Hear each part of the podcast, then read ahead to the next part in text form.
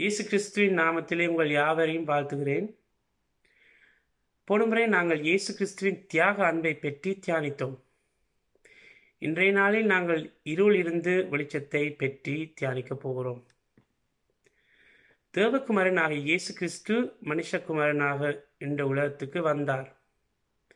இருளில் இருக்கிற மக்களை வெளிச்சத்துக்கு கொண்டு வர இயேசு தன்னை தியாக பலியாய் ஒப்புக் கொடுத்தார் இயேசுவை அறியாத மக்களும் இயேசுவை அறிந்தவர்களும் இன்னும் இருளில் இருக்கிறார்கள்.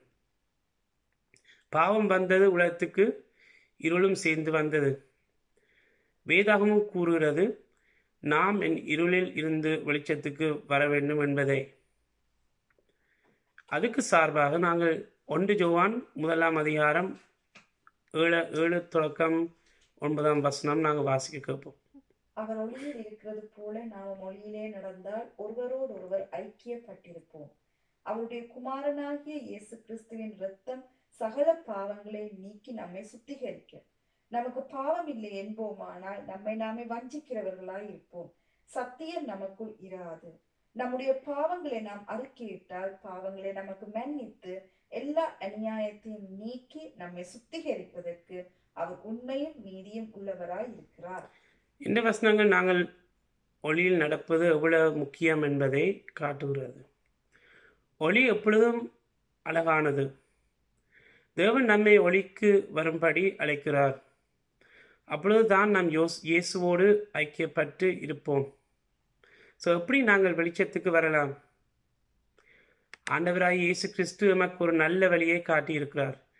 இப்போ நாங்கள் வாசித்த வாசித்த வசனங்களில் ஒன்பதாம் வசனம் சொல்லியிருக்கிறது போல எங்களுடைய பாவங்களை ஆண்டவருக்கு முன் அறிக்கையிட்டு மன்னிப்பை கேட்டால் எங்களுடைய பாவங்களை ஆண்டவர் மன்னித்து வெளிச்சமாக ஆக்கு ஆக்கு- ஆக்குகிறார்.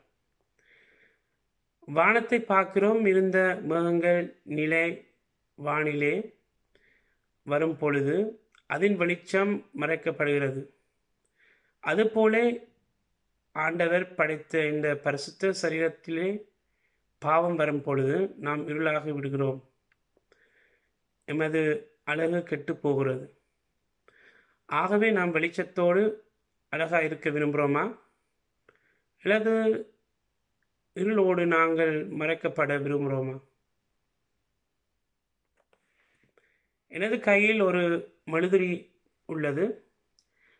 அதை ஒ- ஒளி ஈட்டும் போது தன்னை உருக்கி அது ஒளி கொடுத்து பிர பிரகாசிக்கிறது. அதுபோல இயேசு கிறிஸ்து இந்த உலகத்துக்கு வந்தார். எங்களை வைத்த அளவில்லா அன்பால் தன்னைய உருக்கி நமக்காக தன் உயிர் கொடுத்தார்.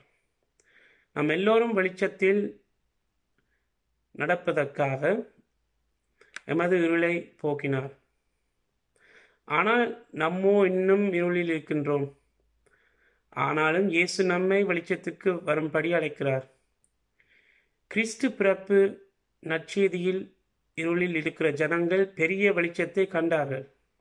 அதுபோல நாமும் இந்த நட்டார் காலத்திலே வெளிச்சமாக மாறுவோம் தொடர்ந்தும் பிரகாசிப்போம் மற்றவர்களுக்கும் வெளிச்சமாயிருப்போம். ஆண்டவர் உங்களே ஆசீர்வதிப்பதாக. ஆமென்.